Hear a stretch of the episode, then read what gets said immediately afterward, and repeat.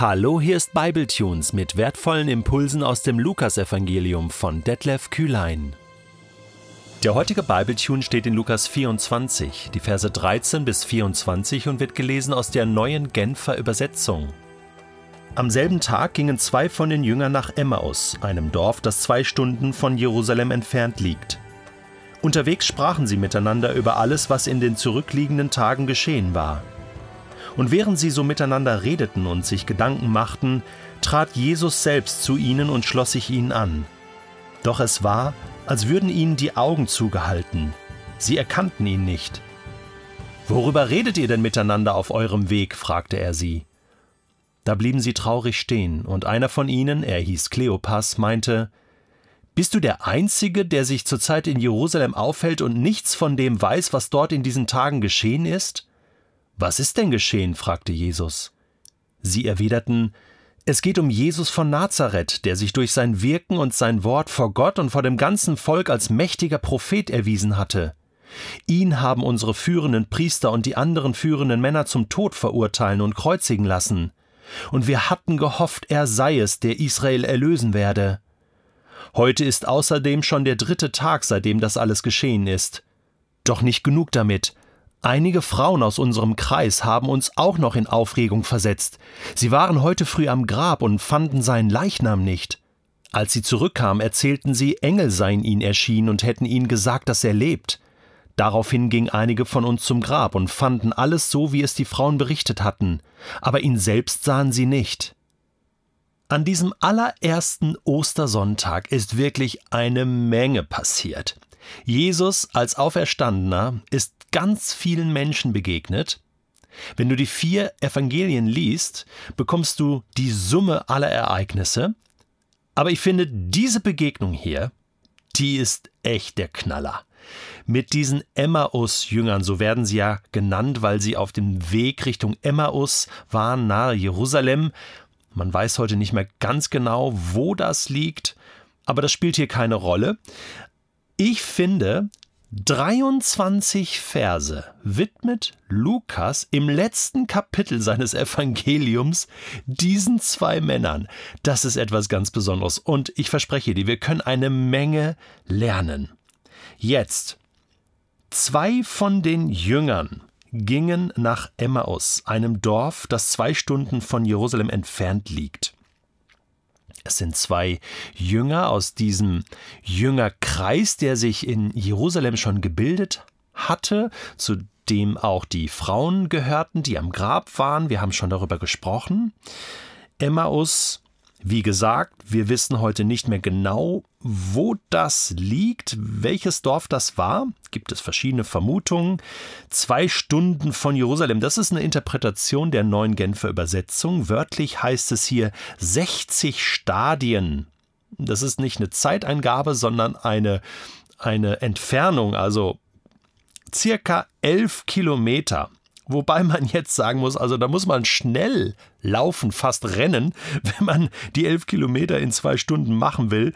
Also es ist so, normalerweise läuft man vier Kilometer in einer Stunde, das ist so die typische Wanderzeit. Ähm, naja, also zwei bis drei Stunden könnten wir sagen. Das ist schon eine Menge Zeit, da kann man sich gut unterhalten und jetzt lauschen wir gleich dem Gespräch von Jesus mit diesen zwei Jüngern.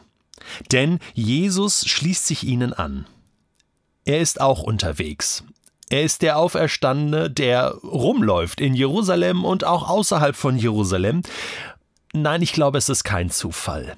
Ich glaube, er wollte diese beiden treffen. Von dem einen haben wir sogar den Namen Kleopas. Man vermutet, dass das der Klopas ist, der in Johannes 19, Vers 25 genannt wird. Da werden Frauen erwähnt, die am Kreuz stehen. Maria, die Mutter von Jesus, und auch eine andere Maria, die Frau des Klopas. Da ist man sich ziemlich sicher, dass das der Kleopas ist. Und in der Kirchengeschichte, in frühen Schriften, hat man den Hinweis, dass ein Sohn von Kleopas, nämlich Simeon, später Leiter der Jerusalemer Gemeinde geworden ist, nach Jakobus.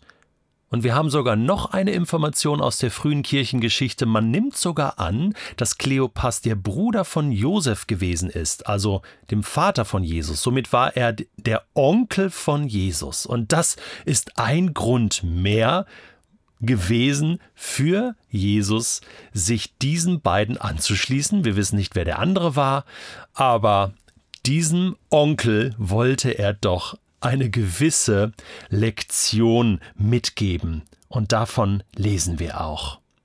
Er schließt sich ihnen an, aber es heißt, es war, als würde ihnen die Augen zugehalten. Sie erkannten ihn nicht. Ich meine, Lukas hat die beiden ja später interviewt, so stelle ich mir das vor, denn es war ja sonst niemand dabei. Und, äh, und und Lukas wird sie gefragt haben, aber habt ihr das denn nicht gemerkt, dass das Jesus war? Nein, wir haben es nicht gemerkt. Wir, wir haben ja gar nicht mit ihm gerechnet. Wir dachten ja, er sei tot, das sagen sie auch später.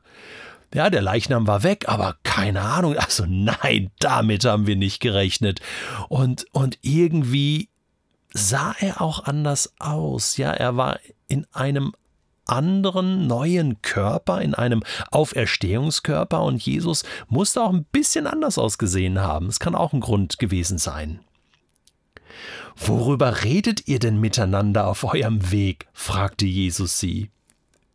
Weißt du, ich muss mal kurz hier sprechen über, über den Humor von Jesus. Ich finde das sehr humorvoll. Das ist der Humor des Auferstandenen. Der Sieg ist errungen. Jetzt geht's drum, seine Jünger und die Jüngerin auf den richtigen Weg zu führen. Er hatte ihn oder er wird ihn ja noch versprechen, ich bin bei euch alle Tage. Jetzt ist er bei diesen beiden und das ist so humorvoll. Er versteckt sich, er gibt sich nicht zu erkennen. Und das macht er extra. Er hält diese Jünger in dieser, in dieser Spannung. Ich meine, die beiden sind total frustriert. Aber interessant ist jetzt zu sehen, welchen Weg Jesus mit ihnen geht. Und zwar jetzt nicht den Weg nach Emmaus, sondern den inneren Weg. Dass sie zu Menschen werden, die an Jesus den Auferstandenen glauben, und zwar von ganzem Herzen. Diesen Weg wollen wir nachempfinden und nachgehen, denn das wird auch uns helfen. Worüber redet ihr denn?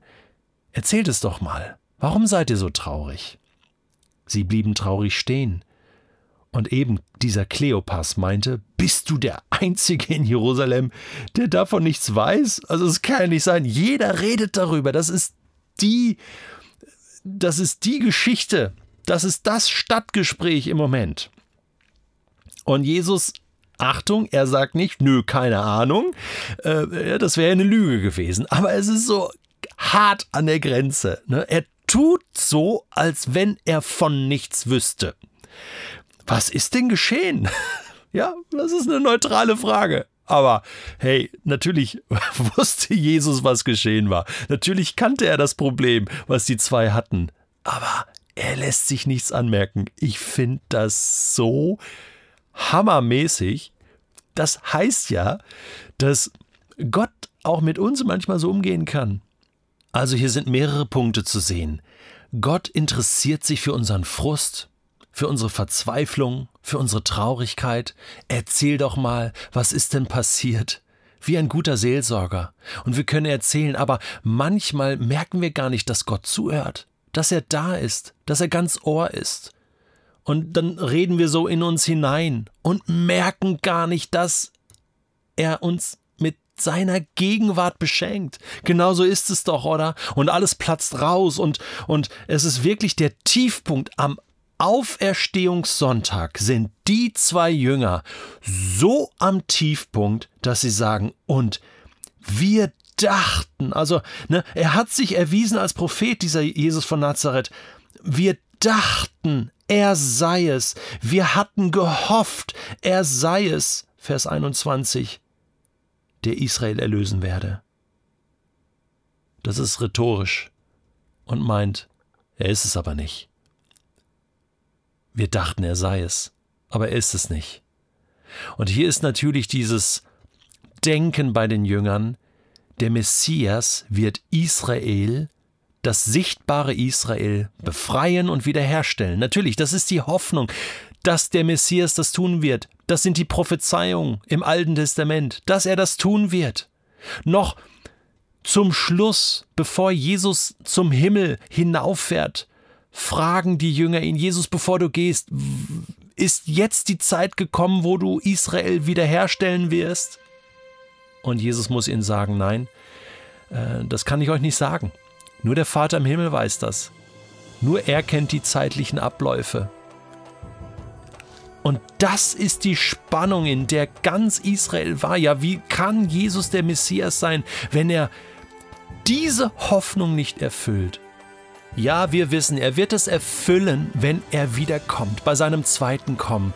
Aber weißt du, der Punkt ist der, auch wir haben manchmal Hoffnung, Erwartung an Jesus, die er gar nicht erfüllen kann. Und dann sind wir frustriert und enttäuscht.